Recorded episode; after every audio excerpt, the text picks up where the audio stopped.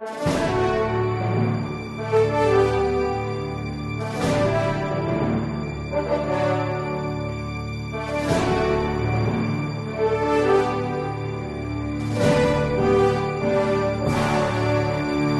de continuar a resposta para aqueles rapazes que estão nos escrevendo a respeito de vocação sacerdotal.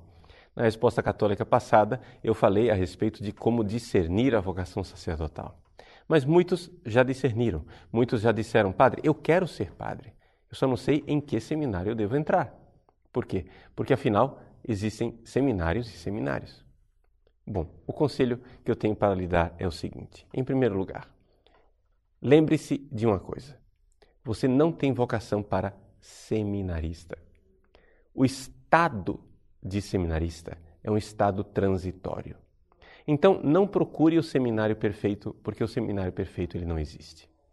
O seminário perfeito, se você ficar escolhendo demais, você vai terminar sendo escolhido, ou seja, a vida vai passar e aí você não escolheu nada.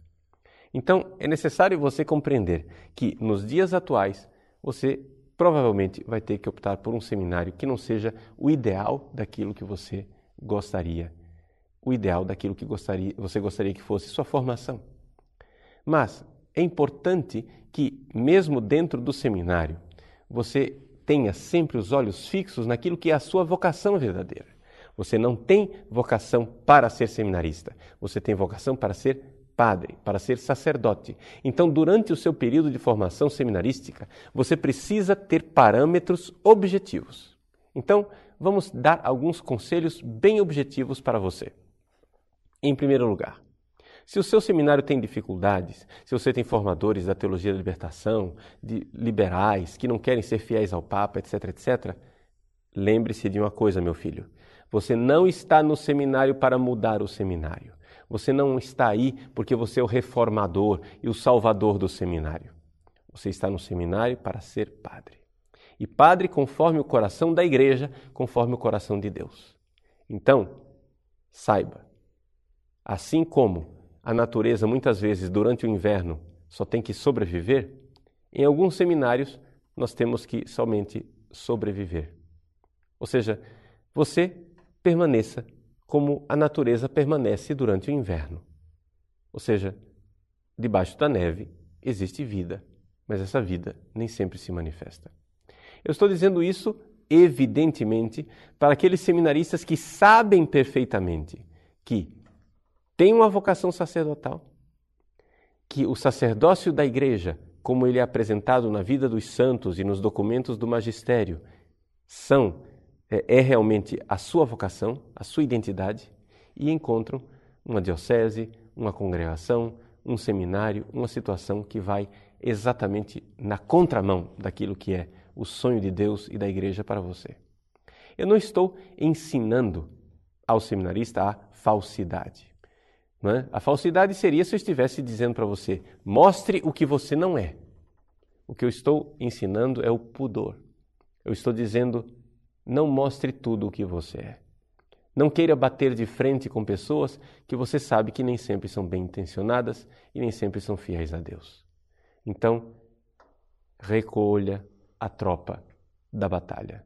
Não queira mudar o seminário, queira mudar a si mesmo, queira ser cada vez mais fiel, cada vez mais fiel ao Papa, à doutrina da Igreja, ao magistério, seja e tenha como modelo os santos de Deus os santos sacerdotes que a igreja tem em número enorme para colocar como modelo para você.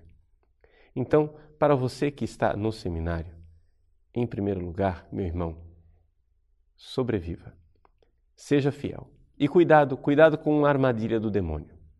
O demônio, ele coloca muitas vezes escrúpulos nas pessoas boas. E assim, você que é bom, você que tem vocação, fica cheio de escrúpulos, dizendo assim: Ah, mas eu não consegui me livrar daquele pequeno defeito, acho que eu não deveria ser padre. O sacerdócio é muito alto e elevado para mim, eu estou sendo presunçoso, eu não vou ser padre. Fazendo isso, o demônio consegue com que os bons se afastem do seminário e com que os sem vergonhas perseverem e sejam ordenados.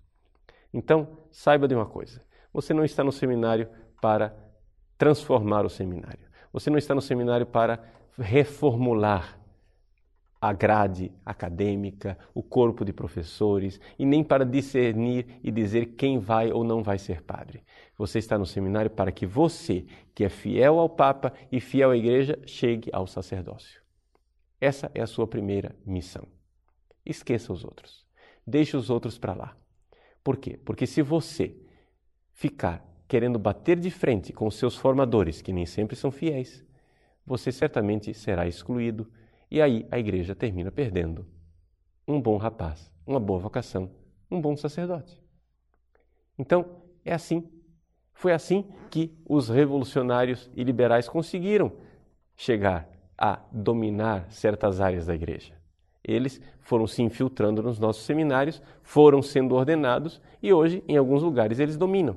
Pois bem, a receita é aquela que eles mesmos seguiram. Vamos também nós por incrível que pareça, parece estranho, mas é o que eu vou dizer. Vamos nos infiltrar na igreja. Ou seja, parece que é estranho a gente ouvir isso, porque a igreja verdadeira precisa se infiltrar numa estrutura que é da igreja verdadeira, mas que infelizmente foi raptada raptada por uma mentalidade liberal e revolucionária. Então, meu filho, persevere.